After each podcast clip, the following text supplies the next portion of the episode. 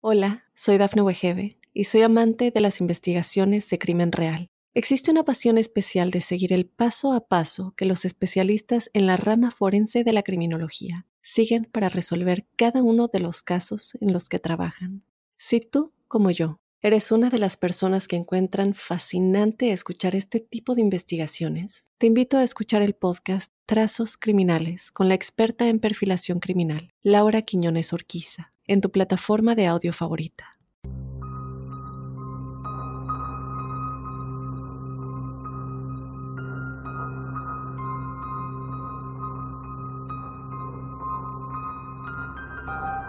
En 1985, un grupo de excursionistas se dirigía por un sendero en este gran bosque en el sur de California, cuando uno de ellos miró a través de los árboles hacia su lado y vio que había un arroyo que corría paralelo al sendero por el que estaban. Y en este arroyo, el excursionista vio algo que simplemente no se veía bien. Y así, ellos abandonaron el sendero y se dirigieron hacia el arroyo. Y cuando realmente vieron lo que les llamó la atención, simplemente se detuvieron y miraron. Les tomaría a los investigadores tres años antes de que finalmente entendieran lo que los excursionistas acababan de encontrar.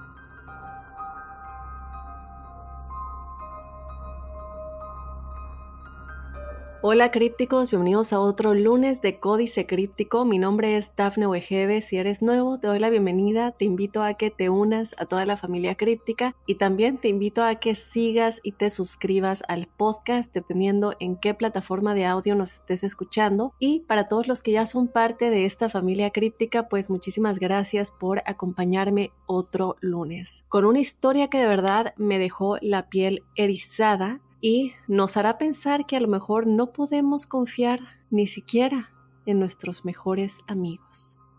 Pero antes de comenzar con esta historia, para la cual desde luego te invito a que te quedes hasta el final, yo te recuerdo que puedes ser parte del episodio que tenemos todos los jueves, el episodio de testimoniales crípticos, este episodio en el que todos ustedes nos hacen llegar sus historias tanto paranormales como sobrenaturales, eh, cosas reales que les han sucedido, tú nos puedes mandar tu historia para ser parte de este episodio. Escríbenos a códicecríptico.gmail.com y de igual manera te recuerdo que nos puedes mandar un audio en caso de que tú quieras contar tu historia con tu propia voz. Y bueno, con esto, yo sin más, de nueva cuenta te invito a que te quedes conmigo, de verdad te vas a querer quedar hasta el final del episodio y de esta manera vamos a comenzar con este lunes críptico, las adolescentes asesinas que planearon una trampa mortal.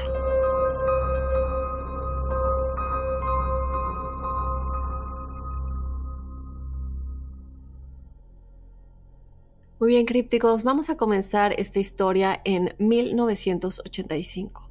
Michelle Ávila, de 17 años, que normalmente era llamada Missy, es decir, este era su apodo, era una estudiante de preparatoria que vivía en la ciudad de Arleta, California, que se encuentra justo al norte de Los Ángeles, California. Yo sé que muchos de ustedes nos escuchen en California o en el área de Los Ángeles, entonces seguramente muchos de ustedes saben al área a la que me refiero. Y Michelle, o bueno, Missy, que en realidad era alguien muy pequeña físicamente, es decir, sí, tenía 17 años, pero eh, medía menos de unos 50 metros y apenas pesaba 42 kilos. A pesar de ser tan pequeña físicamente, tenía una gran presencia en ella y una gran personalidad igual. Eso la hizo muy popular en su escuela, en su preparatoria, con chicos y chicas persiguiéndola para tratar de eh, ganarse su afecto pero también Missy era muy amable y gentil, y no parecía tomarse a sí misma muy en serio. Pero la vida de Missy Crípticos no era del todo perfecta.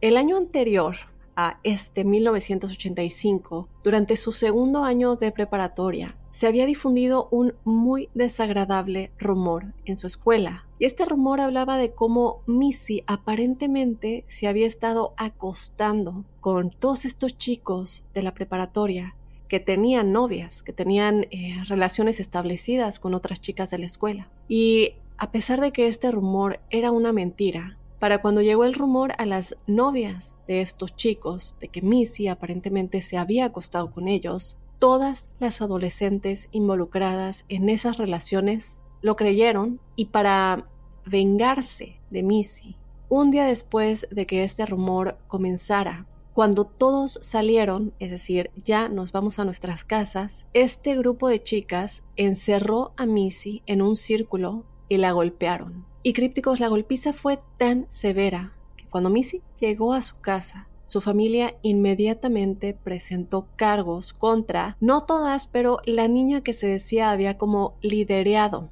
el ataque, la que había organizado a todas las demás y había decidido que esto es lo que se iba a hacer. Su nombre era Sonia Bond.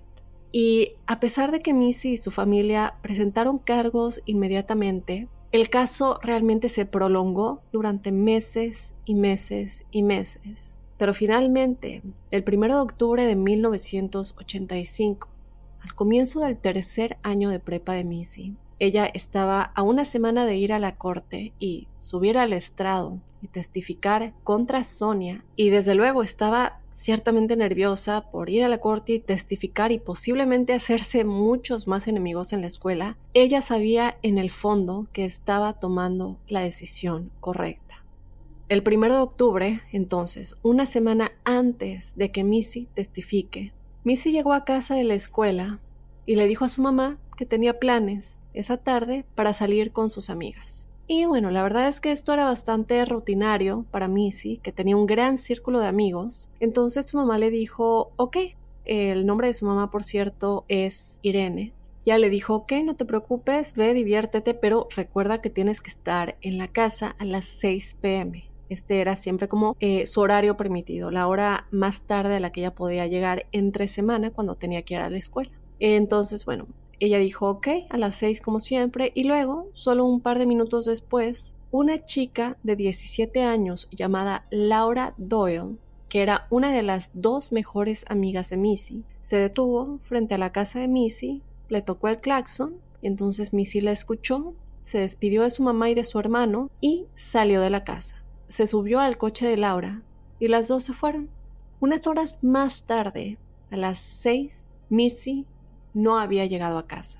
En este momento su madre, Irene, no estaba preocupada todavía, no estaba tan sorprendida, porque Missy, bueno, a pesar de que ella no se metía en problemas, realmente le gustaba salir con sus amigas, entonces no era raro que se quedara fuera más de su hora permitida y luego volviera a casa y, pidiera perdón.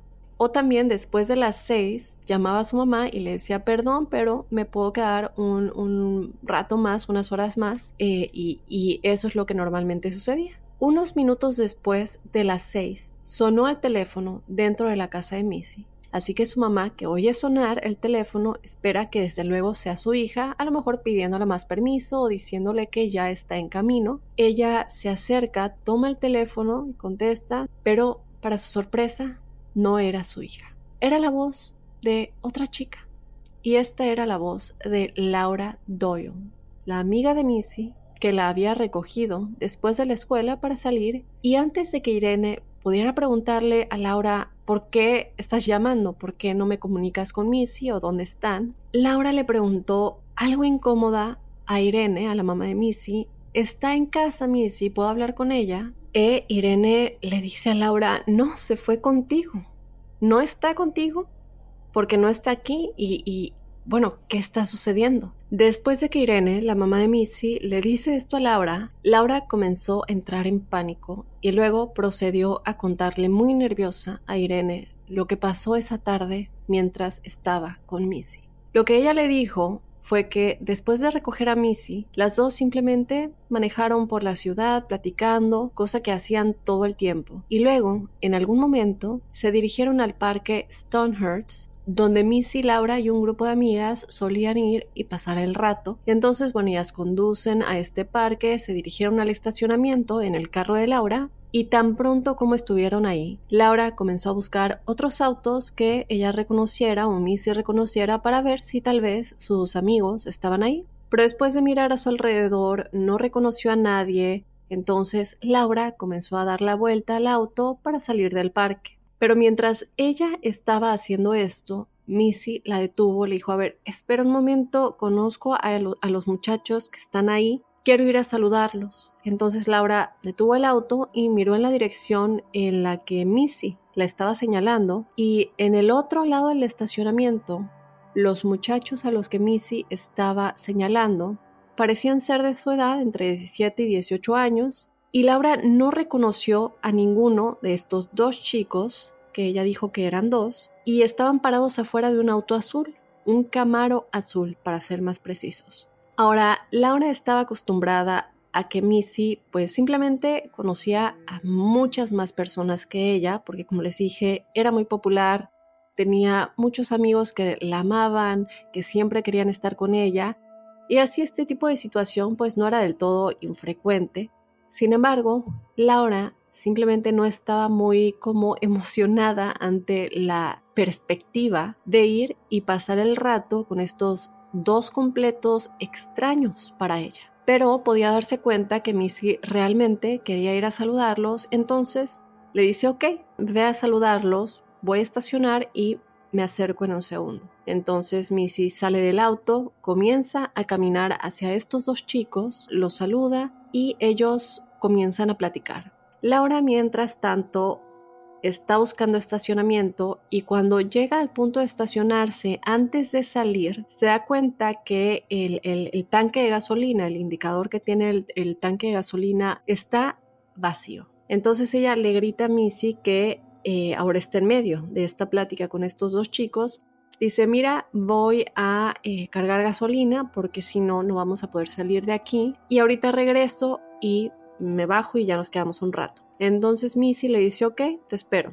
Laura vuelve a poner el auto en marcha, sale del estacionamiento y se dirige a la gasolinera más cercana para cargar gasolina. Unos minutos más tarde, cuando Laura vuelve a entrar al estacionamiento de este parque, miró en dirección a donde estaban el, el Camaro azul, estos dos chicos, y hacia donde se dirigía Missy. Y todos se han ido.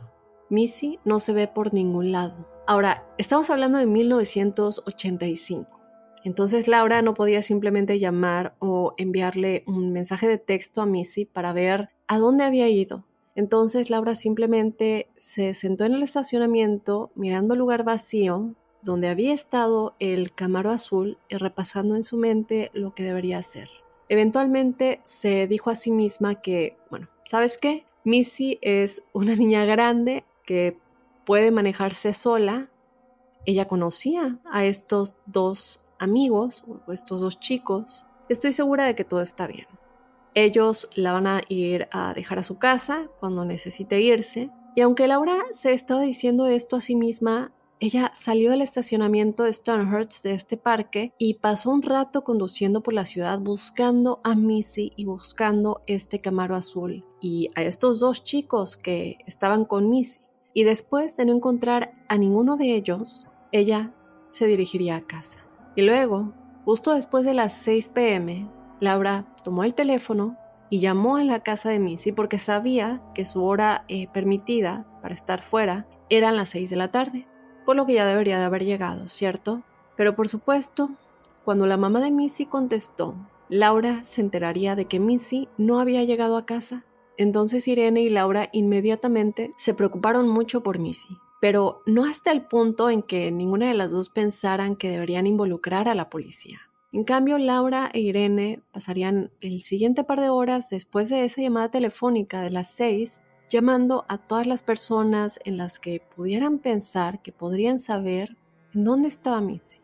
Y cuando eso no dio resultado, Laura e Irene se encontraron esa noche y comenzaron a ir de puerta en puerta a todas las casas de los amigos y conocidos de Missy, preguntando a los ocupantes si sabían en dónde estaba. Pero a última hora de la noche nadie les había dado ninguna información sobre el paradero de Missy, por lo que aún sintiéndose muy preocupadas por ella, Laura e Irene decidieron que lo mejor que podían hacer porque lamentablemente hay un periodo de 48 horas antes de declarar a alguien como desaparecido. Ellas sabían que si en ese momento iban a la policía, no les iban a hacer caso. Entonces pensaron, ok, vamos a esperar a la mañana y si Missy no ha regresado, aunque no han pasado las 48 horas, vamos, vamos a, a ir a reportarlo, pero bueno, esperamos con toda la fe que sí aparezca durante la noche. Pero a la mañana siguiente, crípticos, Missy aún no había aparecido y nadie sabía nada de ella.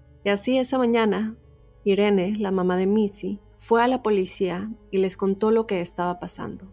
Gracias a Dios, la policía no le dijo nada con respecto al periodo de 48 horas y se centraron en Laura, comenzaron a revisar cada detalle de la historia de Laura, de lo que estaba haciendo ese Camaro azul, el aspecto de estos dos chicos, saben qué dijo Missy sobre ellos, obtener toda la información sobre a dónde tal vez podrían haber ido, quiénes eran, eh, se veían estudiantes, estaban en tu preparatoria. Y Laura estaba totalmente llena de culpa emocional por ser la última persona en ver a Missy antes de que aparentemente desapareciera. Entonces ella se sentó ahí tratando de dar toda la información posible sobre lo que había sucedido ese día. Pero desafortunadamente ella estaba demasiado lejos de estos dos chicos y su vehículo. Ella solo podía darles una especie de descripción física muy básica que Laura incluso admitió que no era muy precisa porque estaba muy lejos y tampoco se estaba esforzando por, por, por verlos muy bien. Es decir, no tenía en su mente en ese momento que algo iba a suceder, entonces no puso tanta atención. Y así Después de obtener toda la información posible de Laura e Irene, la policía inició una búsqueda muy extensa en toda la ciudad de Arleta, California, y desde luego también las áreas circundantes. Y mientras hacían eso, Irene y otros miembros de la familia de Missy, junto con Laura y otros amigos cercanos de Missy, comenzaron su propia búsqueda. Pero después de un par de días, ni la búsqueda profesional de la policía, ni la búsqueda de los seres queridos habían arrojado nueva información sobre el paradero de Missy o siquiera quiénes eran estos dos chicos con los que ella había estado y su camaro azul. Pero luego, crípticos, el 4 de octubre, solo tres días después de la desaparición de Missy, encontrarían a Missy. Lamentablemente ella no estaba viva, solo encontraron su cuerpo sin vida y descompuesto.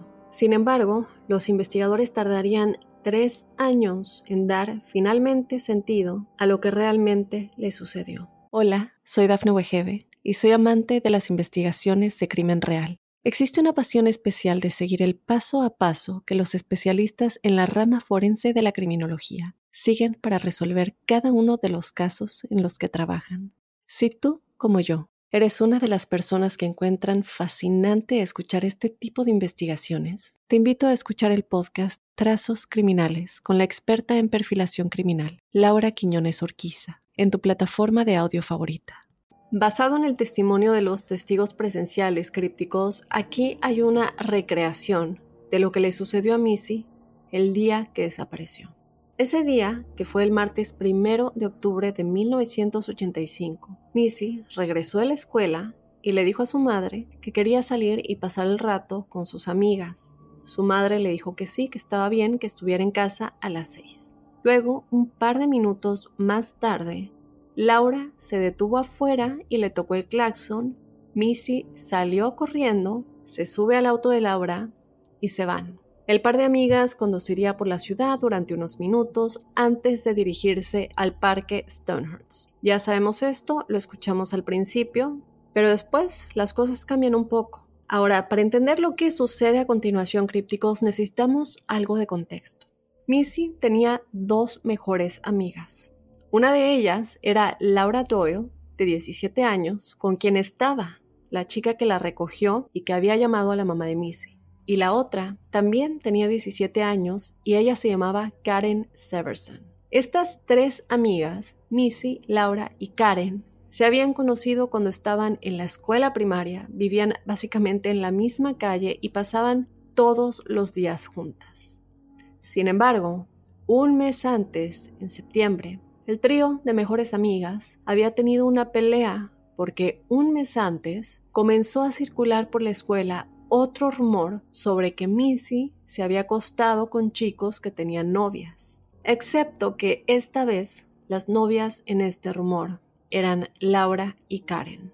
Ahora, por supuesto, Laura y Karen sabían muy bien que un año antes Missy había sido acusada de lo mismo con otros chicos y todo había sido una gran mentira. Y así al entrar en este nuevo rumor, Laura y Karen sabían que la probabilidad de que fuera real era muy escasa. Pero debido a que este rumor las involucraba directamente a ellas y a sus novios, pues sí se sintieron un poco preocupadas. Entonces Laura y Karen fueron a ver a Missy y le preguntaron, mira, no creemos que esto sea verdad, pero ¿es verdad? Missy inmediatamente, desde luego, ¿cómo creen? Claro que no, jamás me acostaría con sus novios. Vieron lo que pasó el año pasado, es exactamente lo mismo, es mentira, es solo un rumor y no puedo creer que, que, que siquiera duden que, que yo les haría esto. Muy rápidamente esta discusión se convirtió lamentablemente en una gran pelea entre las tres adolescentes, o bueno, más específicamente, entre Karen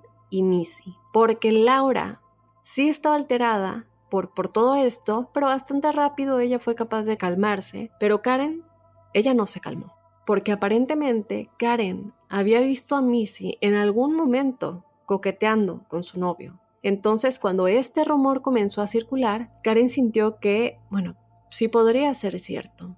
Podrías haber tenido relaciones sexuales con mi novio porque no es solamente algo que yo estoy escuchando, yo te he visto coqueteando con mi novio. Y finalmente las tres amigas simplemente sí dejaron de pelear, no porque hubieran llegado a algún tipo de entendimiento ni porque Karen tal vez le creyera, sino porque Missy simplemente trató de darse la vuelta y alejarse. Y cuando lo hizo, Karen la jaló del cabello y la abofeteó. Y tan pronto como esto sucedió, crípticos, las tres amigas supieron que aquí ya se había cruzado una línea muy grave. Y ahora su amistad de una década estaba potencialmente arruinada. Durante las próximas dos semanas, Missy y Laura pudieron hablar y arreglar las cosas, pero Missy y Karen continuaron evitándose. Sin embargo, la distancia entre ellas realmente las afectó a ambas y finalmente, en la mañana del primero de octubre, Karen se acercó a Missy y ella se disculpó, le dijo, mira, sabes que discúlpame, sé que esto no es verdad, no sé por qué dudé de ti. Y Missy estaba realmente conmovida por esto. Y en poco tiempo Missy, Karen y Laura habían hecho planes para reunirse esa tarde en el parque Stonehurst para pasar un buen día juntas como en los viejos tiempos. Así que esa tarde Laura recoge a Missy de su casa. Las dos conducen un rato antes de dirigirse al parque, donde planean encontrarse con Karen. Pero cuando Laura detiene el auto en el estacionamiento, miran a su alrededor y Karen no está ahí, no había llegado. Y el Camaro azul y estos dos chicos parados alrededor, en el otro lado del estacionamiento, ellos tampoco estaban ahí, porque Laura había inventado el Camaro azul. Y estos dos chicos jamás existieron. Todo eso fue solo un gran encubrimiento de lo que sucederá a continuación. Hola, soy Dafne Wegebe y soy amante de las investigaciones de crimen real. Existe una pasión especial de seguir el paso a paso que los especialistas en la rama forense de la criminología siguen para resolver cada uno de los casos en los que trabajan. Si tú, como yo, ¿Eres una de las personas que encuentran fascinante escuchar este tipo de investigaciones? Te invito a escuchar el podcast Trazos Criminales con la experta en perfilación criminal, Laura Quiñones Orquiza, en tu plataforma de audio favorita. Laura mintió, el Camaro Azul y los dos chicos no existen. Lo que realmente sucedió es que Laura y Missy se detienen en el estacionamiento del parque Stonehurst, estacionan en un lugar, proceden a esperar a Karen, y Karen aparecería solo un par de minutos más tarde. Pero cuando ella apareció, se desató algo horrible. Karen llegó a toda velocidad al estacionamiento y se detuvo derrapando su auto por lo rápido que iba justo al lado del auto de Laura. Karen había estacionado su auto tan cerca del automóvil de Laura que literalmente si Laura quería abrir la puerta no podría porque tendría que golpear el auto de Karen. Y en el auto de Karen, en el asiento del pasajero, que era el más cercano al auto de Laura, estaba otra amiga de las chicas, una chica de 17 años, Eva Cherombolo. Y ese día Karen aparentemente le había pedido a Eva que fueran a cenar a casa de la abuela de Karen. Pero después de recoger a Eva, sin darle ninguna explicación, se dirigió al parque y luego se detuvo. Entonces Eva está sentada en el asiento del pasajero mirando a Karen y mirando a Laura y Missy sin tener ni idea de lo que está pasando, porque Karen le está gritando a Eva que baje la ventanilla es decir, la, la, ventana del copiloto, y entonces Eva lo hace y Laura y Missy miran con absoluto asombro, y luego una vez que la ventana de Eva está completamente abajo, Karen comienza a gritar a través de la ventana de Eva hacia el auto en el que están Laura y Missy. Laura y Missy intercambian estas miradas totalmente confundidas y luego Laura pues baja su ventana igual y de repente Laura y Missy pueden escuchar lo que Karen está gritando y Karen está lanzando los insultos más viles y horribles a Laura. No a Missy, a Laura. Laura tarda un segundo en darse cuenta de lo que Karen está gritando, pero una vez que se da cuenta de que Karen la está insultando sin piedad, Laura simplemente se gira y comienza a insultar a Karen, a defenderse y también la comienza a insultar. Y así, todo el tiempo que Laura y Karen se gritan la una a la otra, Missy y Eva están sentadas en sus respectivos asientos de copiloto de pasajero, sin tener idea de lo que está pasando. Y tan rápido como llegó Karen y comenzó a gritarle a Laura, Karen volvió a poner su auto en marcha y salió a toda velocidad del estacionamiento del parque. Laura en este punto, crípticos, está totalmente indignada, enfurecida y, y, desde luego no quiere dejar que Karen simplemente se vaya así, es decir, le dijo cosas muy feas, la insultó demasiado. Entonces Laura arranca el auto, lo pone en marcha y antes de que Missy pudiera decirle lo contrario, Laura sale a toda velocidad del estacionamiento y comienza a perseguir a Karen. Durante los siguientes 45 minutos, Karen y Laura condujeron como locas al norte de la ciudad hacia las montañas, Laura persiguiendo a Karen. Y durante todo este tiempo, Karen se desvía de lado a lado, y ella está acelerando a lo largo de estos eh, eh, caminos, carreteras desoladas y Laura sigue acelerando detrás de ella y hubo momentos en los que comenzó a chocar contra el parachoques de Karen y ahora durante todo este tiempo, tanto Missy como Eva estaban tratando desesperadamente de que sus conductoras se calmaran y simplemente detuvieran lo que sea por lo que estaban peleando. Eh, decían, no vale la pena que choquemos y morir por esto. Pero ninguna de las dos tuvieron éxito. Laura y Karen no escucharon a sus amigas, siguieron manejando, persiguiéndose, y sus pedidos de detener el auto fueron en vano. Finalmente, después de estos 45 minutos, a lo largo de estas carreteras largas de montaña, la persecución entre ambas amigas, Laura y Karen, llegó a su fin, cuando el camino en el que se encontraban las condujo a este estacionamiento de tierra en medio de este enorme bosque y tan pronto como llegaron a este estacionamiento, Karen se detuvo y Laura evitó por poco chocar contra ella y se detuvo justo al lado de ella. Y tan pronto como los dos autos se detuvieron, ambas conductoras salieron y de inmediato estuvieron una frente a la otra, empujándose y gritándose, solo continuando con esta horrible pelea. Eva se quedó en el asiento del pasajero en el coche de Karen y no hizo nada, ella solo esperaba que lo que sea que esté pasando eventualmente terminara y pudieran irse. Pero Missy está mirando a sus dos mejores amigas que parecen estar a punto de matarse entre sí y decide que va a salir y va a tratar de separarlas. Entonces ella comienza a abrir la puerta de su auto y en el segundo que lo hace, ambas, tanto Karen como Laura, quienes estaban tal vez a cinco o seis pies de distancia de la puerta del lado de Missy, ambas inmediatamente dejaron de pelear. Era como si se hubiera pulsado un interruptor y de inmediato se detuvieron. Y al mismo tiempo en el que dejaron de pelear, ambas se giraron y miraron a Missy simultáneamente. Y antes de que Missy pudiera decir algo, Karen y Laura se colocaron justo afuera de la puerta de Missy para que Missy no pudiera ya cerrar la puerta y tampoco podía salir del auto. Estaba totalmente atrapada. Y tan pronto como Karen estuvo en posición justo fuera del auto, Karen se inclinó y se puso justo en la cara de Missy. Y con una voz muy amenazadora, mira a Missy y le dice, ¿sabes? Todo esto era una broma. Laura y yo en realidad no estamos peleando, no estamos enojadas la una con la otra, pero sí estamos enojadas con alguien, y es contigo. Y luego Karen y Laura se agacharon y sacaron a Missy del auto y comenzaron a golpearla contra el costado del auto y luego Laura y Karen se apretaron contra ella y comenzaron a gritarle a Missy que se había acostado con sus novios y que lo sabían. Y todo este tiempo Missy está tratando de decirles, no lo hice, no me acosté con tu novio. No sé qué está pasando. En algún momento, crípticos, Karen y Laura estaban gritando tan fuerte y estaban justo encima de ella que Missy simplemente comenzó a quedarse callada y se hizo chiquita, encogió los hombros, agachó la cabeza y tan pronto como esto sucedió, Karen y Laura agarraron a Missy y comenzaron a empujarla lejos del auto hacia un sendero que conducía al bosque.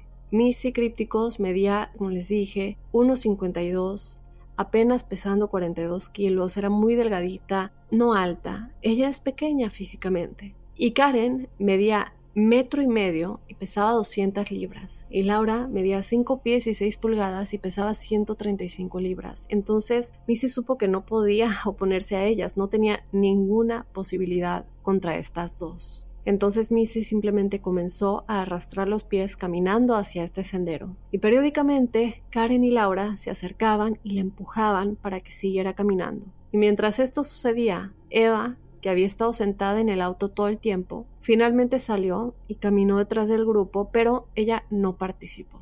Ella simplemente caminó detrás de ellas y así después de un par de minutos Karen y Laura lograron empujar a Missy a este estrecho sendero y en ese momento Laura Caminó alrededor de Missy para estar frente a ella, es decir, caminar frente a ella, y Karen se quedó detrás de Missy. Las dos niñas le ordenaron a Missy que la siguiera hacia el bosque.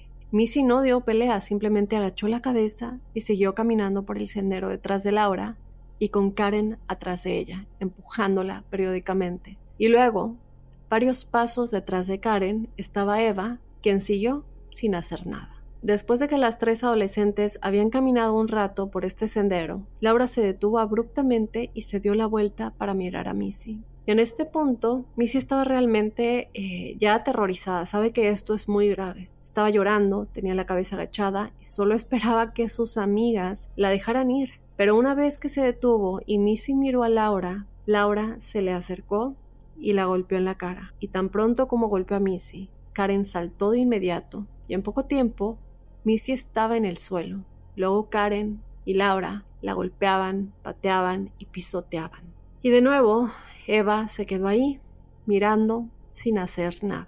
Eventualmente, Laura y Karen dejaron de golpear a Missy, y en ese momento, Laura sacó un cuchillo, se agachó, agarró a Missy al cabello y comenzó a cortárselo. Ahora, Missy no era una persona vanidosa, pero amaba su cabello y tenía un cabello realmente hermoso. Donde quiera que fuera, todo el mundo hablaba de su cabello. Y Laura y Karen lo sabían. Entonces Laura comienza a cortarle el cabello con su cuchillo y Karen quería involucrarse pero no tenía un cuchillo, entonces simplemente comenzó a jalarle el cabello y a arrancarlo con los puños. Finalmente, después de que gran parte del cabello de Missy fue cortado y arrancado de su cabeza, Laura y Karen se detuvieron. Simplemente se pusieron de pie, miraron a Missy, que ahora estaba en posición fetal, llorando, llena de golpes, llena de sangre, con el cabello completamente destrozado.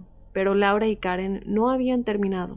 En ese punto sacaron unas cuerdas y ataron las manos de Missy por la espalda. También le amordazaron la boca. Y nuevamente, Eva, la cuarta chica, no hizo nada. Una vez que Missy estuvo completamente sujeta, Laura se levantó y comenzó a caminar hacia un arroyo cercano que estaba a unos 10 pies de distancia de ellas cuesta abajo. Y así Laura baja al arroyo, está a mitad de camino donde el agua le sube unas 8 pulgadas en la pierna, luego se da la vuelta y mira colina arriba, a Missy y Karen, y Eva está a un lado y Laura mira directamente a Missy, se agacha y comienza a jugar con el agua, pasando sus dedos por esta, y le dice a Missy, ¿por qué no bajas? Te metes al agua conmigo, ven. Y cuando Missy no se mueve, no contesta, no sabe qué hacer, Karen, que estaba de pie junto a ella, la levantó de los hombros y la lanzó cuesta abajo. Ahora recordemos que Missy no tiene la capacidad de frenar su caída porque tiene las manos atadas a la espalda. Entonces se golpea la cara y rueda hasta el final del agua y ahí se detiene. Y antes de que Missy pueda levantarse, Karen y Laura habían descendido sobre ella, la agarraron por los hombros y comenzaron a arrastrarla hacia el agua. Entonces Eva, que está viendo que esto suceda, nuevamente no hace nada. Ella simplemente se da la vuelta y comienza a correr por el sendero de regreso a los autos. Cuando Eva llega a los autos, descubre que ambos están cerrados con llave, por lo que no puede ir a ningún lado. Estaba demasiado lejos de cualquier lugar para caminar, y así su única opción era simplemente volver al sendero hasta donde estaban sus amigas. Entonces Eva regresa a este sendero y comienza a caminar en dirección al arroyo, y mientras camina antes de que pueda ver a cualquiera de sus amigas, ella escucha un aterrador grito que le hiela la sangre, proveniente de algún lugar en lo profundo del bosque. Eva estaba tan aterrorizada que se detuvo donde estaba, se dio la vuelta y corrió hacia los autos de nuevo. Eva se sentó en el suelo entre los dos autos y comenzó simplemente a esperar. Después de casi una hora de hacer eso, Karen y Laura salieron repentinamente del, eh, del sendero, empapadas y riéndose la una con la otra. Missy no estaba con ellas. ¿Qué pasó con ella? ¿En dónde estaba? Regresemos al punto en el que Eva se da la vuelta y sale corriendo del arroyo para volver a los autos. Lo que sucedió aquí es que Laura y Karen agarraron a Missy, la arrastraron al agua y la acostaron boca abajo en el agua. Y así Missy está tratando desesperadamente de mantener la cabeza fuera del agua. Pero Laura se acerca, le agarra las piernas y se las hunde. Y luego Karen le agarra la cabeza y comienza a hundírsela en el agua. Missy comienza a luchar por su vida tratando de salir. Recordemos que tiene las manos atadas a la espalda y en algún momento se las arregla para sacar su cabeza y tan pronto como lo hizo, tomó un gran respiro y luego salió ese grito penetrante y horrible que Eva escuchó mientras caminaba de regreso por el sendero. Este grito que la asustó y la hizo huir nuevamente. Y después de que Missy lanzó este grito, Karen reajustó sus manos y presionó la cabeza de Missy contra el agua de nuevo. Missy continuaría retorciéndose y luchando contra Karen y Laura. Periódicamente sacaba la cabeza del agua lo suficiente como para poder tomar aire y luego tragaba muchísima agua y le volvían a empujar la cabeza nuevamente para ahogarla, hasta que finalmente la fuerza de Missy comenzó a disminuir.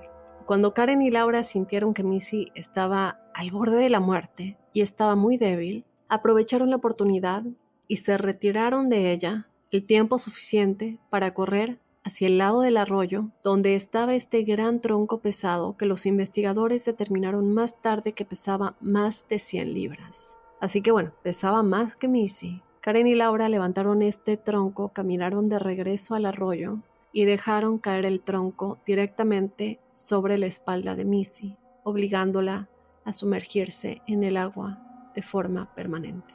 Unos minutos después de ahogar a Missy en el arroyo, Karen y Laura salieron del sendero y se subieron a sus autos. Eva se subió al auto de Laura y las chicas simplemente salieron del estacionamiento como si nada, riéndose, y regresaron a casa dejando a Missy en el bosque. Y en ese momento es cuando Laura llama a casa de Missy y le cuenta esta historia a su mamá de que estaban los chicos en el Camaro y que Missy se había quedado con ellos. Tres días después, un grupo de excursionistas estaba en ese bosque cerca de donde habían asesinado a Missy y vieron su cuerpo en el arroyo. Cuando llegó la policía encontraron colillas de cigarros, una botella de cerveza y overoles de hombres tirados cerca de donde se encontró a Missy. Ahora, estos elementos estaban ahí por coincidencia, no tenían nada que ver con lo que le sucedió a Missy pero desde luego, de alguna manera, hicieron que la mentira de, Laura, de que Missy estaba con estos dos chicos en su camaro, pues se volviera muy creíble. Principalmente porque cuando Laura describió a estos dos chicos a la policía, hizo que parecieran como chicos malos, rebeldes, como el tipo de, eh, de adolescentes que se irían al bosque, fumarían y beberían por diversión. Y así la policía siguió persiguiendo a estos dos chicos y a este Camaro azul que no existen, hasta que el asesinato se volvió un caso frío. Pero tres años después del asesinato de Missy, se encontró la verdad. ¿Y qué hizo que la verdad saliera a la luz? La testigo de todo esto, Eva, que no había hablado hasta ese momento, porque según ella había sido amenazada por Karen y Laura para que nunca dijera una palabra sobre lo que sabía. Pero después de tres años, Eva finalmente se presentó ante la policía y les dijo que Karen y Laura habían matado a Missy.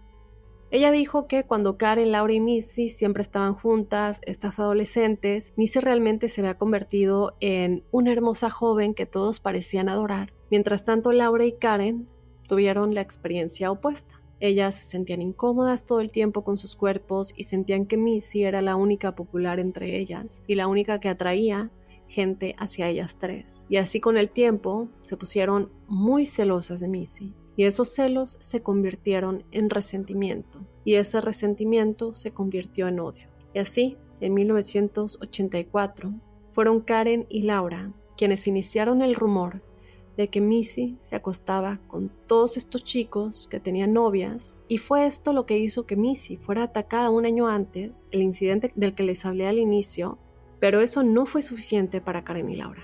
Ya sentían que Missy se merecía algo peor y que eso no había logrado que su popularidad o lo mucho que ella llamaba la atención se detuviera. Y así, el año siguiente, en septiembre de 1985, Laura y Karen decidieron matar a Missy. Su plan comenzó con la difusión de otro rumor sobre Missy y cómo se acostaba con chicos que tenían novias, excepto que esta vez las novias en este rumor serían ellas mismas, Laura y Karen. Hicieron esto críptico sabiendo que este rumor comenzaría una pelea entre las tres y sabían que Missy simplemente no podría estar enojada con sus amigas. Ella lo que quería o lo que querría hubiera sido reconciliarse con ellas y hacerles entender que ella no había hecho nada. Y entonces Karen y Laura comienzan este rumor que provoca una gran pelea entre las tres. Pero luego, después de esta pelea, Laura se reconcilia intencionalmente con Missy y le dice, oye, ya sabes, vamos a hacer las cosas bien, finge ser su amiga y luego un par de semanas después, en la mañana, el primero de octubre, Karen se comunica con Missy y le diría cuánto lo sentía y le preguntó, ¿quieres hacer algo hoy? Las tres como los viejos tiempos y Missy cayó en esta trampa, porque estaba muy emocionada ante esta perspectiva de poder pasar tiempo con sus dos mejores amigas, así que rápidamente accedió a reunirse con ellas, y así Laura y Missy llegan al estacionamiento de Stonehurst, y luego Karen llega así a toda velocidad y hay esta gran pelea y hay un viaje de 45 minutos hacia las montañas donde llegan a este estacionamiento y Karen y Laura están peleando entre ellas y Missy no tiene idea de lo que está pasando y luego de repente esta pelea se detiene porque la pelea no era real, todo estaba ensayado. Laura y Karen lo habían hecho para tomar a Missy, ¿cómo decirlo?, con la guardia baja y llevarla a este bosque en las montañas donde podrían matarla. Ahora no está claro, crípticos, por qué Laura y Karen trajeron a Eva, pero lo que muchos creen es que la llevaron para no alterar a Missy viendo que alguien más estaba ahí. Después de que se encontró el cuerpo de Missy y la policía estaba en esta eh, búsqueda de encontrar a estos dos chicos y el Camaro Azul, Karen se mudó a la casa de la familia de Missy. Ella les dijo que solo quería ofrecer apoyo durante ese momento realmente difícil pero en realidad ella solo quería estar al tanto de la investigación y en cualquier oportunidad que tuviera, quería asegurarse de alejar a la policía y cuidar que no hubiera ninguna sospecha contra ella y Laura. Y así, durante meses, Karen durmió en la cama de Missy, comió en la misma mesa donde Missy comía con su familia, y Karen pasaba horas en el automóvil con la mamá de Missy y otros miembros de la familia conduciendo en busca de pistas sobre dónde podría haber ido Missy. Cuando finalmente se supo la verdad tres años más tarde de que Karen y Laura, sus mejores amigas, habían sido las asesinas, su familia no podía creer que una de ellas hubiera estado literalmente viviendo con ellos todo el tiempo. En última instancia, crípticos, Laura y Karen fueron declaradas culpables de matar a Missy y cada una fue sentenciada a entre 15 años y cadena perpetua. Muchos dicen que su edad influyó, pero creo yo que a los 17 años ya estás lo, suficientemente adulto para entender que asesinar a alguien y reírte de eso está mal. Em, tal vez si tuvieran 13 o 14 lo podría entender más, pero estamos hablando de dos niñas que además ya están manejando, y aún más sabiendo que nada de eso es real porque tú misma inventaste el rumor. Entonces, desde luego, 15 años a cadena perpetua a mí se me hace muy poco. Creo que la cadena perpetua sin posibilidad de libertad condicional, porque sí había eh, posibilidad de, libertad condicional, eh, hubiera sido lo justo, pero Esto fue lo que el juez decidió. Karen Severson obtuvo la libertad condicional en diciembre del 2011 y Laura Doyle la obtuvo un año después, en diciembre del 2012. Y esto va a ser todo por esta semana, crípticos. Quiero que me dejen saber desde luego qué es lo que opinan. Crípticos, les mando yo toda la buena vibra esta semana, que tengan excelente inicio. Yo desde luego y como siempre, los invito a que sean parte del episodio que tenemos todos los jueves, el episodio de testimoniales crípticos. Mándanos tu historia, tu experiencia, paranormal o sobrenatural a códicecríptico.gmail.com. Esto lo puedes hacer de manera escrita o también nos puedes mandar un audio si lo quieres contar de tu propia voz. Y bueno, sin más, yo te espero este jueves con los testimoniales y desde luego el próximo lunes con otro códice críptico.